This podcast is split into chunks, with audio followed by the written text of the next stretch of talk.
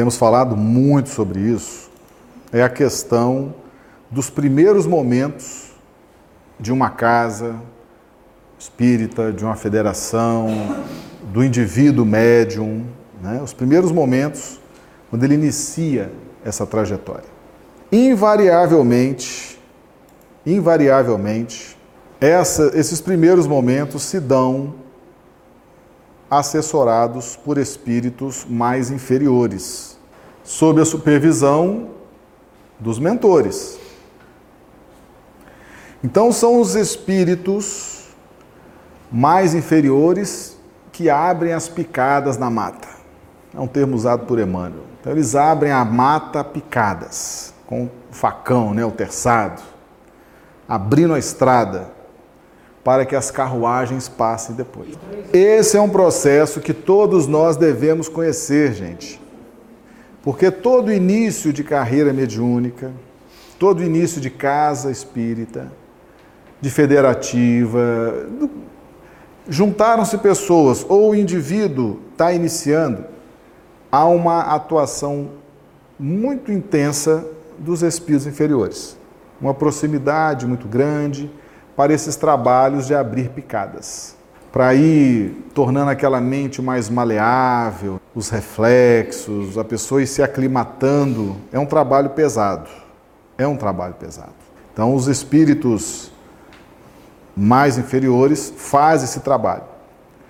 Agora, uma, uma característica interessante que nós devemos tomar cuidado. O espírito inferior, ele tem verdadeira fixação por predomínio. Glória, poder, são valores muito cultivados nas esferas inferiores. E eles vão fazer de tudo para predominar na mente do médium vão fazer de tudo para predominar na casa espírita.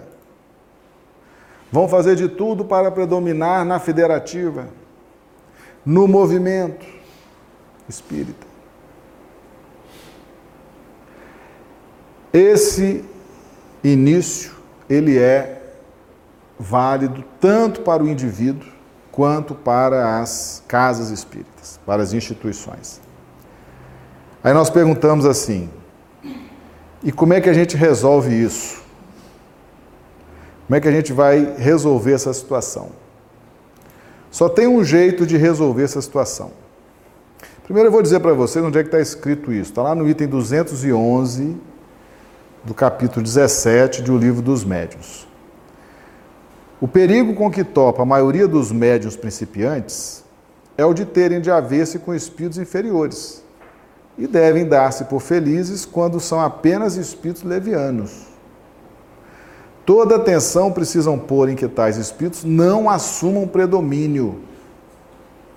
Porquanto, em acontecendo isso, nem sempre lhe será fácil desembaraçar-se deles. É ponto este de tal modo capital, sobretudo no começo, que não sendo tomadas as precauções necessárias, podem perder-se os frutos das mais belas faculdades. Entendeu? O médium começou, a casa espírita começou. Você tem que estar tá sabendo, você tem que estar tá sabendo que os espíritos inferiores vão estar ali agindo, se manifestando, se expressando, diligenciando. Esse movimento é normal. Ele faz parte. Faz parte. São os espíritos mais inferiores que abrem a picadas o caminho da floresta, para que as carruagens passem depois. Aí você pergunta assim, Marcelo, e como é que a gente resolve isso? Só existe um jeito de resolver isso só existe um. É você se evangelizar, você se iluminar, você crescer vibracionalmente tendo melhores pensamentos, melhores sentimentos, melhores comportamentos. Não só você, mas a casa, cada indivíduo da casa, tendo uma postura ética, moral, intelectual, crescendo, todos crescendo juntos. Quando todos crescem e o espírito inferior não pode mais predominar, o que, que ele faz? Se retira. Porque característica de espírito inferior, aonde ele não pode mais exercer o seu predomínio, ele se retira. É claro, a não ser que ele queira se transformar, se melhorar e prosseguir numa caminhada de transformação. Aonde o espírito inferior não puder predominar, ele se retira. E não é só no plano espiritual, não, no plano físico também. Se a gente fizesse uma análise bem fria, aonde eu não puder me, me predominar, exercer os meus sistemas, exercer a minha influência, exercer eu não, não tenho mais clima, não tenho mais. A pessoa normalmente se retira.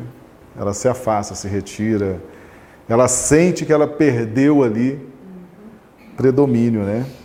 No plano espiritual, a mesma coisa. Quando ele sentiu que ele não tem mais poder sobre o médium, não exerce mais predomínio sobre o médium, ou sobre a casa, a casa cresceu, se iluminou, eles se afastam. Se afastam se afastam e vão trabalhar em outros locais onde eles sejam aceitos. E espírito inferior gosta de glória.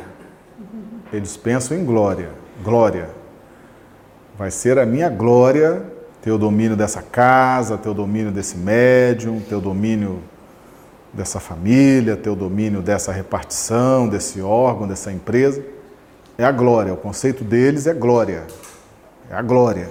Parece que entre eles esses valores são muito muito aplaudidos. Você tem um predomínio assim, você fala, olha, eu tenho uma influência muito grande sobre essa repartição, sobre essa empresa. Essas casas espíritas estão todos sob a minha influência. Isso para eles é um valor impressionante. Entre eles é uma moeda valiosa. Na medida em que eles não puderem mais exercer esse predomínio, ele se afasta. Então, só nós, individualmente e coletivamente, podemos nos distanciar dos espíritos inferiores. É por isso que o médium, a casa, esse corpo coletivo, precisa estar caminhando juntos, unidos, para que todos cresçam. Que aí a influência espiritual negativa se torna quase nula naquela casa. Tá claro isso para todo mundo, gente? Isso aí todo mundo tem que estar. Tá. Não adianta você ter 90% da casa preocupada com isso e um 10% nem aí. Ah, tô nem aí, vou levar minha vida de qualquer jeito, fazer o que eu quero, na hora que eu quero, frequentar o que eu quero, na hora que eu quero, do jeito que eu quero. Tem muita gente no plano físico que chega na casa espírita querendo impor um sistema, não consegue, se afasta. Sai. E sai falando mal, né? Sai criticando, falando mal. Mas por quê? Porque ele tentou impor o seu sistema, a casa rígida, firme, sabendo, consciente, né?